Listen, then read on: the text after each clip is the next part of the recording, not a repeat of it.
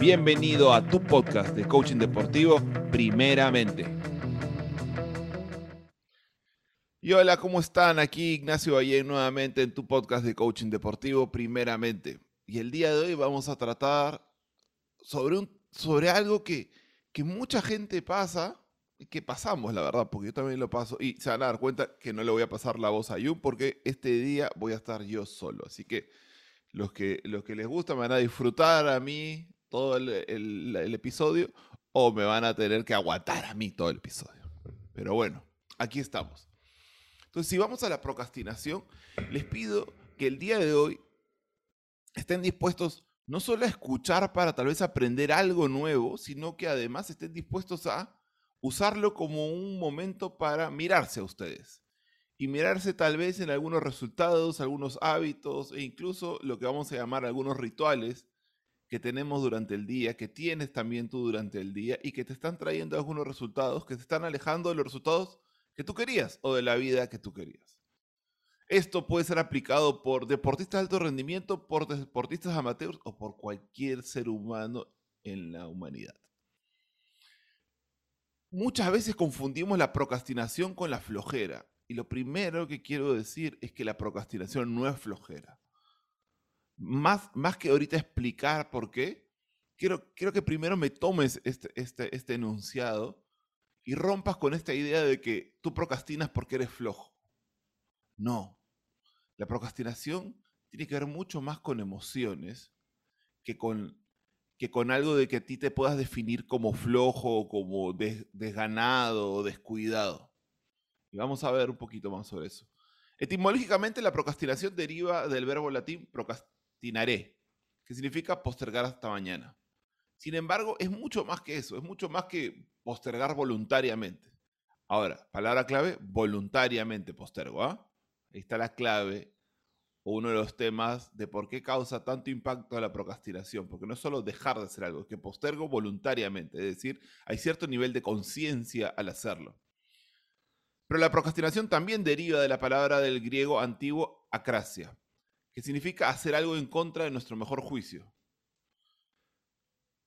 Entonces, el tema empieza a aparecer acá porque hay una autoconciencia de la procrastinación.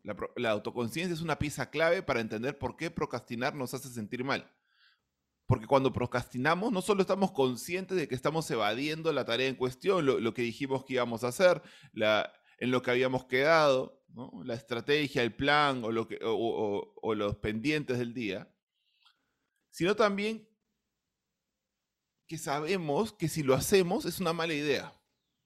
Es decir, yo sé que no debería ponerme a ver Netflix en este momento, pero lo hago. Yo sé que no debería quedarme tanto tiempo en TikTok, pero lo hago. Yo sé que no debería decir, ay, el lunes empiezo, pero lo hago. Porque aunque así lo sepamos, lo hacemos de todas maneras. E, esto es por lo que se dice que la, que la eh, esto por esta es la razón por la que se dice que la procrastinación es esencialmente irracional, ¿no? No tiene sentido hacer algo que sabes que tendrá consecuencias negativas, pero lo hacemos. Entonces nos terminamos enganchando en un círculo irracional de procrastinación crónica, ¿no? Donde una y otra y otra vez, entonces primero tenemos un resultado negativo que nos afecta, pero no nos afecta tanto porque es el primer golpecito, ¿no? El primer día, eh, eh, los primeros 200 gramos que subimos, eh, el, primer día que no escribo lo que iba a escribir, el primer día.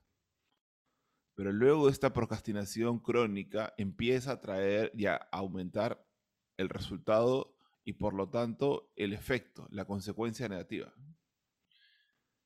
Y esta, y esta procrastinación crónica se da debido a que tenemos una incapacidad para manejar los estados negativos, los estados de ánimo negativos en torno a eso que queremos hacer. Entonces, empecemos a quitarnos la idea que la procrastinación es un defecto del carácter o, algo o algo que como tú viniste fallado y yo no tengo lo que tiene ese otro y por eso yo toda la vida procrastino. Porque otra vez, esa también es la manera más sencilla que tenemos para poder justificar y mantenernos en el mismo círculo vicioso, en la misma zona cómoda una de las cosas que típicamente hacemos y que, y bueno, con Jung nos ha tocado escucharlo, hay si no decenas o cientos, sino miles de veces, es que nos encanta decir que nosotros somos así.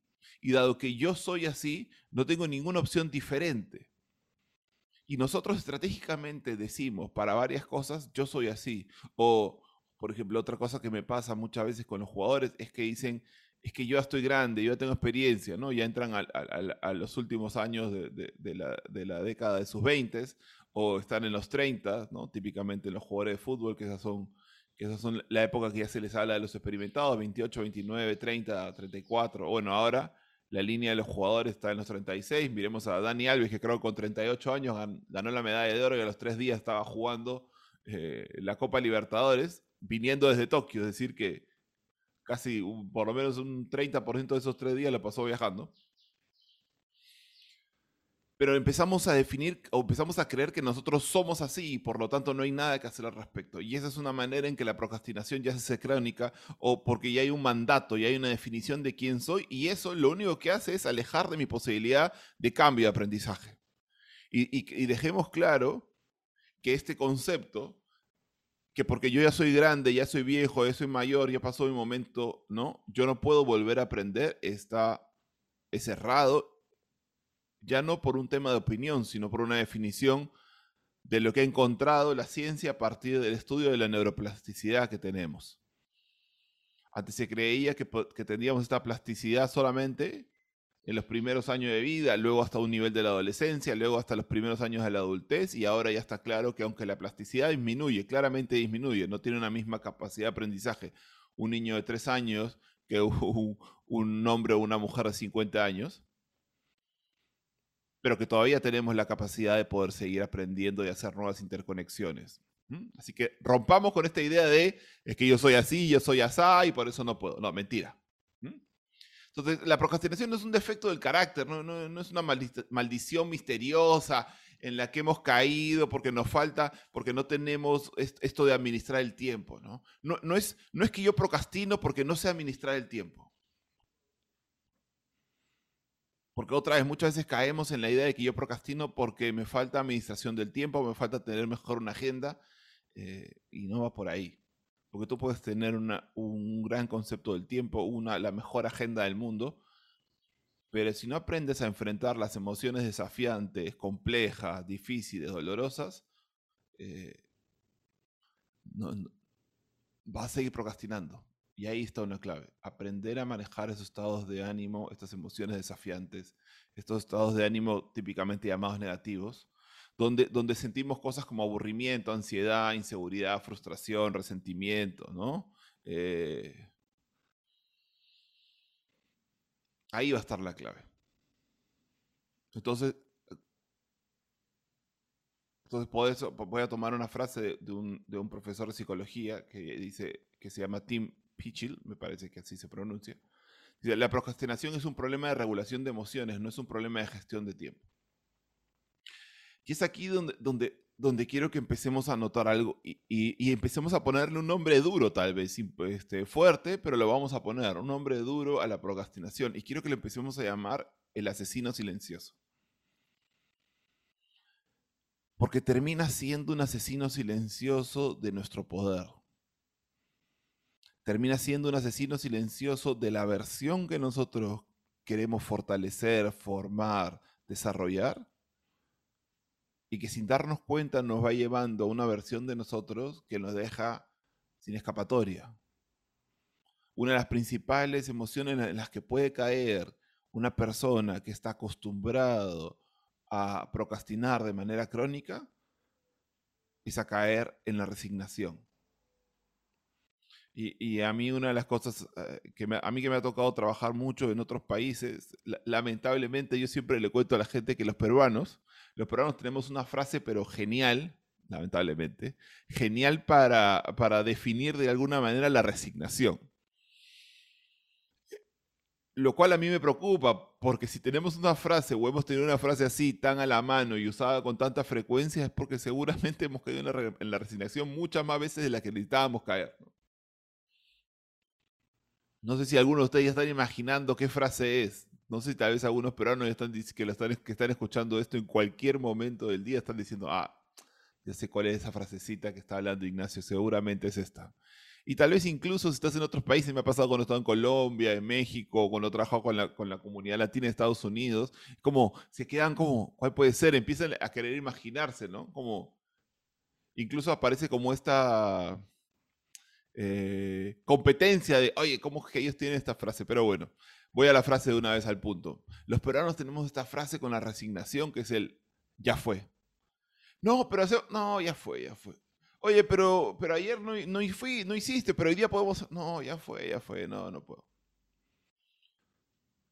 Y cuando entramos en esta procrastinación crónica, aparece este ya fue constante. Que muchas veces luego se transforma en es que así soy yo. Y lo otro es que aparece un resentimiento. Una emoción de resentimiento continua con los otros, conmigo, con lo que pasó, con lo que según yo me está alejando de poder hacer algo al respecto. Y todo es porque no estoy manejando eh, estas emociones desafiantes que aparecen. Y como busco evitar atravesar el río, el barro, el espacio incómodo donde esas emociones me van a traer sensaciones que no quiero sentir, que no quiero experimentar, bueno, mejor procrastino.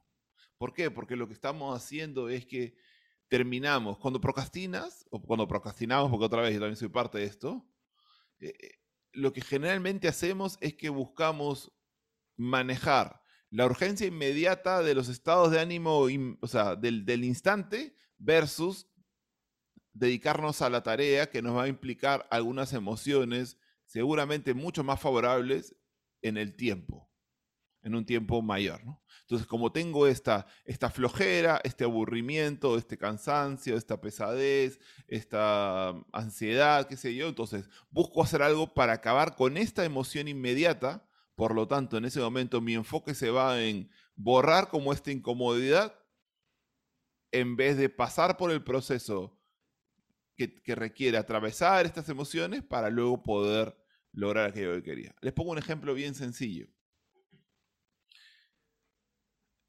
en la natación, ¿no?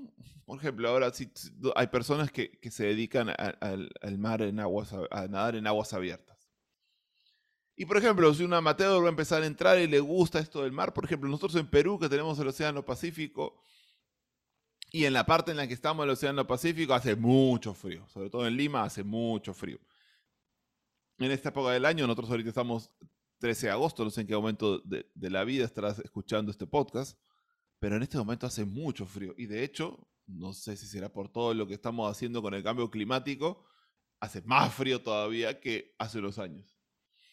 Entonces, meterte al mar, así tengas o todo eso, es, es, un reto eh, importante.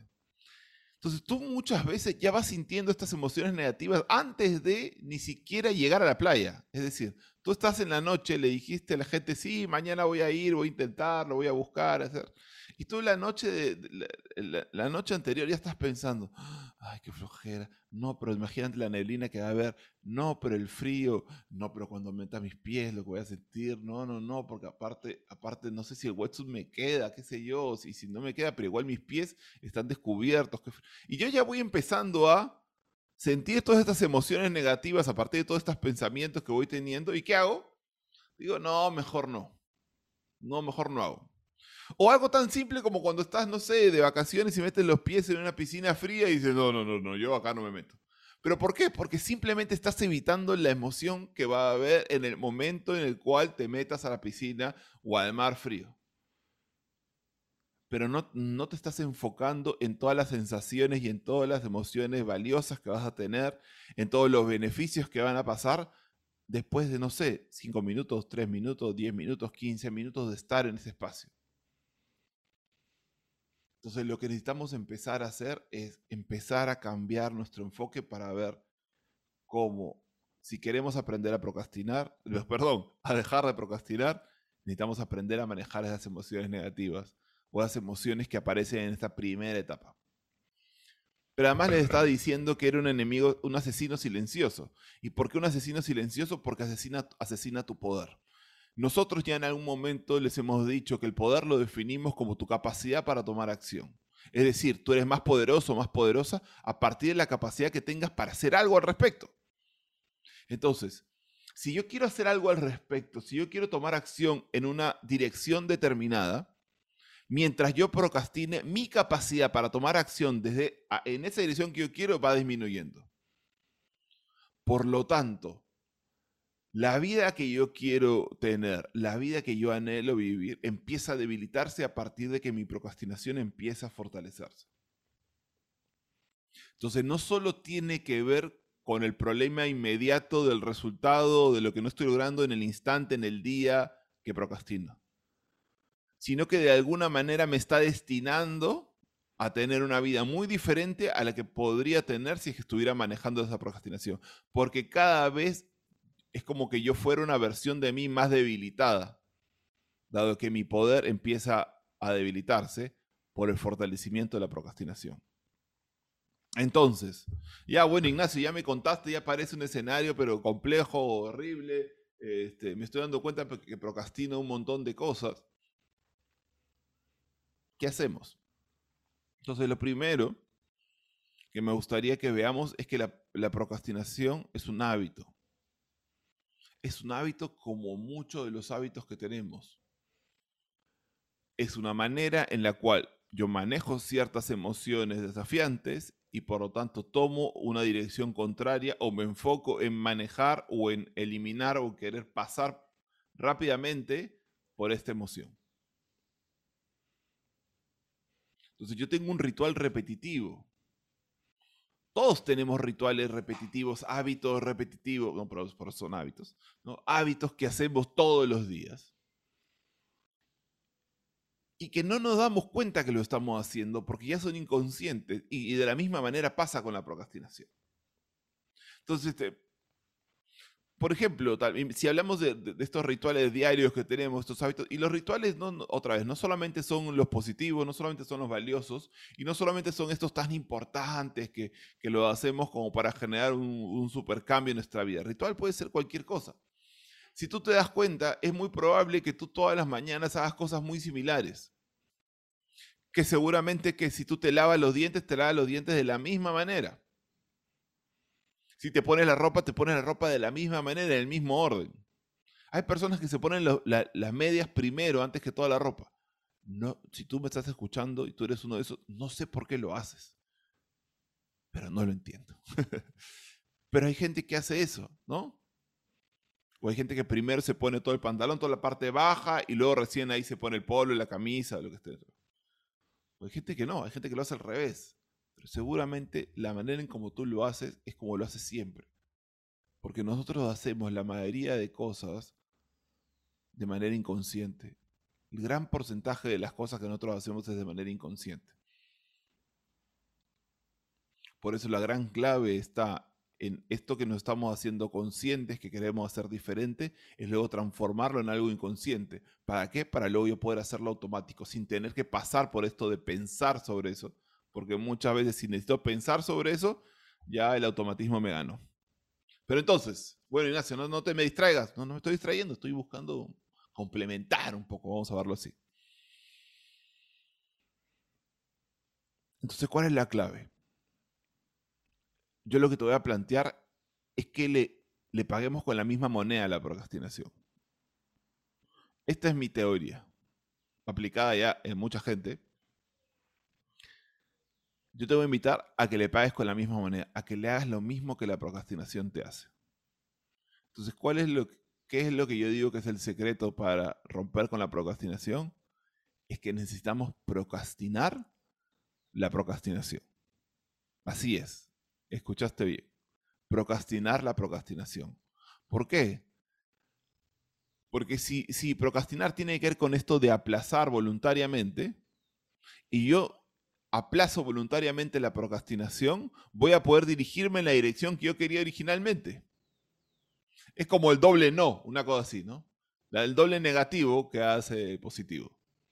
Si aprendemos a procrastinar la procrastinación, vamos a aprender a poder aplazar voluntariamente eso de aplazar. Y por lo tanto es muy probable que podamos regresar en el sendero que queríamos. ¿Cómo hacemos esto? Y es aquí donde te voy a pedir que si estás sentado en algún lado, si tal vez estás escuchando con unos audífonos, si tienes tu celular eh, donde puedas escribir. Si tienes un cuaderno o algo, te voy a pedir que hagas este ejercicio conmigo, porque vamos a, vamos a terminar este podcast haciendo un ejercicio. Para aplicar esto acá. Lo primero que te voy a pedir es que pienses en algo que tú quieras hacer. Pienses en un, en un hábito que tú quieras empezar a generar en tu vida. Un hábito que tú quieras generar, pero que típicamente procrastinas. Imagínate que alguno de ustedes pueda pensar, Ignacio, quiero ahora que, quiero, no sé, que quiero mejorar mi formación eh, este, deportiva o tal vez quiero mejorar en mi desarrollo como empresario, como emprendedor. Quiero empezar a leer más. Ok, ¿no? Una meta bastante común y muy valiosa. Entonces tú me dices, Ignacio, quiero, quiero leer un libro. Entonces, a ver, quiero que pienses en algo que típicamente quieres hacer, pero que generalmente procrastinas. Vamos, vamos, no, no, simplemente esperes a que yo te empiece a decir, empieza a, a, definirlo y cuando lo defines te pido, te pido que hagas una lista de todos los pasos que implica hacer eso. ¿Qué significa esto? Imagínate que la meta sea esto de leer un libro. Entonces, a ver, yo he decidido que voy a leer un libro eh, todas las mañanas, justo antes que se despierte, no sé, mi familia y voy a, voy a leer en ese momento. Entonces, ¿cuáles son los pasos? Bueno, los, los pasos son que agarro, voy al baño, me lavo la cara, agarro el libro y lo pongo al costado del sofá donde ya he decidido que me voy a sentar a leer.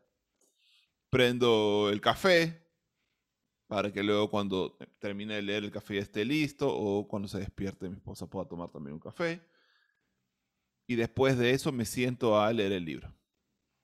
Entonces es levantarme o ir al baño, lavarme, son todos los pasos, ¿no? Lavarme la cara, agarrar el libro, ponerlo en el lugar donde va a estar, acomodar el sofá si es que necesito acomodarlo, poner el café y cuando el café empieza a hacerse, yo me voy y me siento y empiezo a leer. Entonces quiero que hagas eso y, que pongas todo este listado de cosas. Vamos, hazlo. ¿Cuáles son todas las cosas que deberías hacer? Pero, y busca así, subdividirlo de la, de la mayor cantidad de formas que puedas. Primero de todo, porque es importante que reconozcas esto, todos los pasos que tiene tu ritual. Porque ahí vamos a encontrar dónde es que aparece este desvío hacia la procrastinación. Una de las cosas más inefectivas para generar un hábito es decir, sí, voy a leer todos los días. Si no dices cuándo, a qué hora, cuánto tiempo, en dónde lo vas a hacer, es mucho menos probable que lo hagas. Algo tan simple como poner hora, lugar, tiempo, aumenta las probabilidades considerablemente de que hagas esa tarea. ¿Por qué? Porque ya no necesitas hacer un esfuerzo adicional para definir eso, sino es mucho más probable que automáticamente vayas hacia ese camino. Y otra de las claves para un hábito y para empezar a insertar un hábito es que lo sumes con una, un hábito que tú ya tengas. Por ejemplo, yo ya tengo el hábito este de preparar el desayuno antes que se despierten.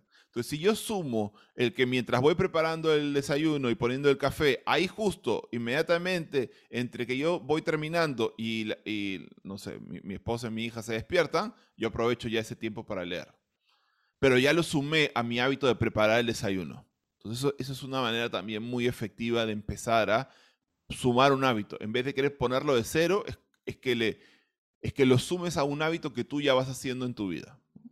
Así como hay gente que, por ejemplo, si tú quieres agarrar y decir, no, quiero en vez de dejar, eh, quiero en vez de ver YouTube tanto tiempo, quiero eh, caminar o quiero correr. Bueno, una de las maneras que puedes hacer es mejor poner el YouTube y correr con el YouTube. Si tienes, estás en el gimnasio, si tienes una banda para correr. Y si no, no, Ignacio, yo corro en la calle, bueno, escuchar los audios de YouTube de lo que te gusta, de lo que te gustaba escuchar y mientras con eso vas corriendo. Es mucho más fácil sumar el hábito a un hábito que ya tenías que ponerlo de cero. Pero bueno, regresemos. Ya te di bastante tiempo, como espero que hayas hecho toda la lista. Ok, ahora, cuando tienes toda esta lista, te pido que encuentres el momento de todos esos caminos donde tú típicamente dices, ah, no, mejor no. Ah, qué flojera. Ay, no tengo ganas. No, no quiero. ¿En qué momento de los pasos 1, 2, 3, 4, 5, 6? ¿Cuál es el momento típico donde te desvías? ¿En qué momento, en vez de dirigirte al sofá de la lectura, te, te, vas a ese lugar típico donde agarras tu celular y te pones a ver cualquier tontería? Porque no, no te hagas, tú tienes un lugar donde típicamente vas a hacer eso. ¿Por qué? Porque es un hábito. Entonces quiero que descubras eso. Entonces, cuando descubras, por ejemplo, en el caso que te estoy poniendo, para mí es típico que cuando termino, me pongo el café, en vez de ir ya a sentarme ahí, me voy al otro sofá que tengo, agarro mi celular y me pongo a mirar tonterías. Entonces me doy cuenta que la curva que yo hago, en vez de seguir con el hábito de la lectura, se da justo en el momento en el cual yo termino de hacer el, termino de hacer el desayuno o, esta parte inicial del desayuno que dejo listo. Entonces te pido que ahora hagas esta lista de cuáles son los pasos que haces. Hagamos lo mismo que hicimos para el hábito de la lectura, pero para el procrastinar. Haz la misma lista de pasos que tú haces para el hábito de procrastinar. Por ejemplo, en el, en el caso, en el resultado que acabas de poner, en el hábito que acabas de escribir. Yo lo haría en este caso de la lectura que le estoy poniendo con este ejemplo. Entonces, por ejemplo, los pasos para mí podrían ser cuando agarro, cuando voy a la cocina a preparar café, voy con mi celular en la mano. Dejo el celular en, en, la parte de encima de la cocina y cuando termino de poner el café y las cosas del desayuno, agarro el celular nuevamente y lo desbloqueo. Y lo que hago es que camino con el celular desbloqueado mientras empiezo a ver cosas en dirección hacia el sofá de lectura. Pero como ya tengo el celular abierto y empiezo, ya estoy mirando algunas cosas, digo, ah, un ratito voy a mirar y luego ya después agarro el libro. Y eso de ratito se vuelve un rato más largo, un rato más largo, un rato más largo y típicamente ya no leo. ¿Me sigue? Entonces les pido que tengan esa lista. ¿Por qué? Porque acá es donde vamos a procrastinar a la procrastinación. De la misma manera, de la misma manera, como la procrastinación entra en un momento, en uno de los pasos de tu ritual valioso, lo, lo mismo vamos a hacer. Hay que ver cuándo puedo interrumpir este ritual de procrastinación, este hábito. Así como tú tu, hábito de procrastinar, ha encontrado el momento ideal donde interrumpirte para joderte, para mantenerte en el mismo lugar, para evitar esta emoción incómoda, lo que vamos a hacer es también hackearlo a él.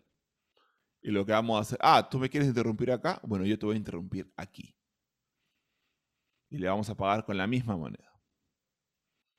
En mi caso, o poniendo este caso que le estoy planteando, ya dije que es mi caso, ¿no? Ya no puedo, no puedo escaparme. En mi caso, lo que yo empecé a hacer es que ponía otra vez, me levanto, me lavo la cara, eh, pongo el libro en la parte del sofá donde voy, a, donde voy a leer. Y lo que hago es que ya no agarro el celular para llevarlo a la cocina mientras preparo. En ese momento yo tengo un lugar donde cargo mis aparatos electrónicos y ahí pongo mis, voy a poner mi celular eh, a cargar y ya no voy a la cocina con mi celular. Y en el momento que ya no voy a la cocina con mi celular, ya no tengo la opción de cuando ya termino y cuando voy a caminar, típicamente con un vaso con agua, eso no lo mencioné, con un vaso con agua hacia el sofá, ya no puedo agarrar mi celular y desbloquearlo. Por lo tanto, ya, tengo, ya puedo tener mi enfoque hacia el libro y ya me puedo ir a sentar en el lugar donde voy a leer y ya no tengo nada en mis manos que me genere atención, que me, que me busque, que sea un típico lugar de escapatoria, porque el celular para mí, y seguramente para muchos de ustedes, es un típico lugar de escapatoria. Entonces ya me siento y tengo la capacidad para leer con mayor facilidad, porque, porque aprendí a interrumpir el momento donde es como, es como que la procrastinación encontró mi momento débil y sabe dónde agarrarme y sabe que si, que si yo, como tengo la manía de tener el celular en la mano, agarro y desbloqueo el celular y veo los aplicativos ahí, es muy probable que yo entre a mirarlos. Y como ya me enganchó con algo que me llamó la atención, voy a seguir mirándolo. Bueno, lo que yo hice fue decirle no. Entonces, si tú me enganchas ahí, yo te voy a dejar de lado justo antes que eso pase. Y yo voy a procrastinar eso que tú quieres que yo procrastine. Y con eso hackeo mi procrastinación. Y desde ahí, lo que hago no solamente es, de alguna manera, aprender a gestionar esta emoción a ti, sino incluso muchas veces lo que hago es que la emoción de incomodidad es tan pequeñita que ya ni la siento porque no creció. Una vez una psicóloga me decía, necesitas aprender a agarrar el monstruo cuando está pequeño, porque cuando es grande, muy difícil lo vas a poder manejar. Entonces, si hacemos eso, la incomodidad o la flojera se hace tan pequeña porque no tengo un estímulo que me está diciendo, no, mejor mira TikTok, no, ya no tengo toda esta publicidad que me está llamando con, con colores y energía y volumen. Entonces, mi sensación de incomodidad es tan pequeña que es mucho más probable que yo pueda ir hacia el espacio de la lectura y puedo empezar también a enfocarme en los beneficios que voy a tener si es que hago eso, lo rico que voy a sentir, las cosas que voy a aprender, porque mi atención ve ahí. Entonces, espero que este espacio de poder empezar a mirar la procrastinación, otra vez, no como esta cosa donde las personas están falladas, tienen una flojera, sino como esta capacidad para poder empezar a manejar estas emociones incómodas y además encontrar cuándo hacerlo. Por eso este tip de procrastina la procrastinación. De tal manera que empecemos a pagarle con la misma manera. Así que muchísimas gracias por habernos acompañado el día de hoy. Espero que esto de acá te apoye a empezar a romper, a debilitar a este asesino silencioso y por lo tanto recuerdes, empiezas a fortalecer más tu poder, tu capacidad de tomar acción y que esto te permita seguir fortaleciendo la versión que tú sabes que requieres para vivir esa vida que tanto anhelas, lograr los resultados que tanto deseas.